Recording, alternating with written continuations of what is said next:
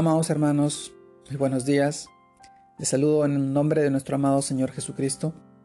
En esta oportunidad quisiera poder compartirles esta reflexión de hoy día y poder meditar en ella. El título de hoy se titula nuevamente Hijos de Dios, parte 2.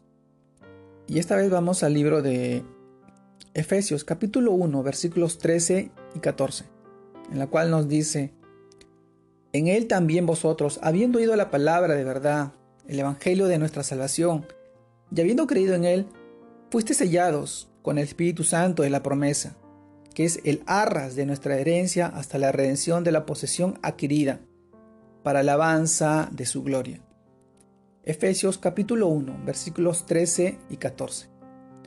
Amados hermanos, hijos de Dios, durante, durante el tiempo y el proceso en la que nosotros reflexionamos sobre, sobre lo que es un hijo de Dios, el cual oímos la, el día anterior, decíamos en el devocional que creer en el Señor Jesucristo y recibirlo en nuestra vida, somos hechos hijos de Dios.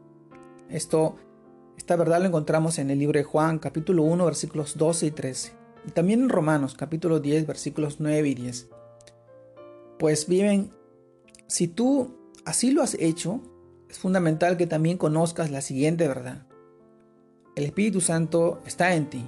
La tercera persona de Dios está en ti, como dice el versículo de hoy. Dios como parte de su obra salvadora para con nosotros, nos ha sellado con su Santo Espíritu. Nos ha puesto sello espiritual y nos ha dicho, mi morada eres tú. Efesios capítulo 2, versículo 22. Sí, amados hermanos, esta afirmación es una verdad que puede transformar nuestras vidas. Pero es necesario que pidamos a Dios en oración íntima y sincera con Él y a través de su Espíritu Santo, que nos revele lo increíble, la increíble grandeza de su poder para con nosotros, los que creemos en nuestro Señor, en nuestro amado Dios. Amados hermanos, verdaderamente nuestra mente es limitada para entender la esperanza, las riquezas o la, o la, sub, o la grandeza que Dios hace por nosotros pero el Espíritu que escudriña lo profundo de Dios nos revela que en Él nos ha concedido. Veamos tan solo una de sus tantas promesas. 1 Corintios capítulo 2 versículo 9. Antes bien, como está escrito, cosas que ojo no vio, ni oído oyó, ni han subido en corazón de hombre, son las de Dios, ha preparado para los que le aman. Qué espectacular es que a nosotros solo nos queda orar con fe, pidiendo la revelación de su sabiduría a través de su Santo Espíritu.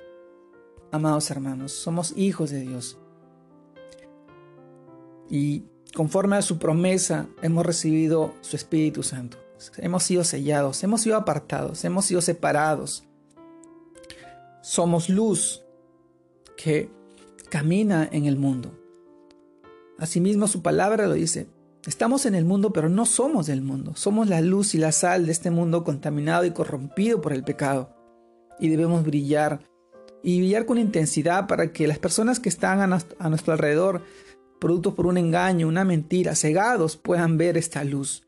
Esta luz que es de nuestro amado Señor Jesucristo. A través de su amor, a través de su misericordia, a través de su fidelidad. Que la gracia de Dios también puedan encontrar a través de nosotros. ¿Quién lo hará si no hay quien les predique y quien les hable del Evangelio? Somos sus discípulos y como sus discípulos Dios nos encomendó llevar su palabra y su Evangelio, este mensaje de salvación, bautizándolos en el nombre del Padre, del Hijo y del Espíritu Santo. Esa es la comisión.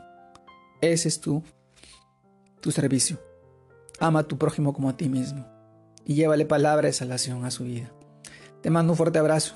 Dios te guarde y te bendiga en este día que sigas creciendo en el Señor y que sigas bendiciendo a muchas personas a través de tu palabra, a través de la palabra de nuestro Señor, a través de tu testimonio y a través del amor que tú expresas y que es de nuestro amado Señor Jesucristo. Dios te bendiga. Saludos a todos.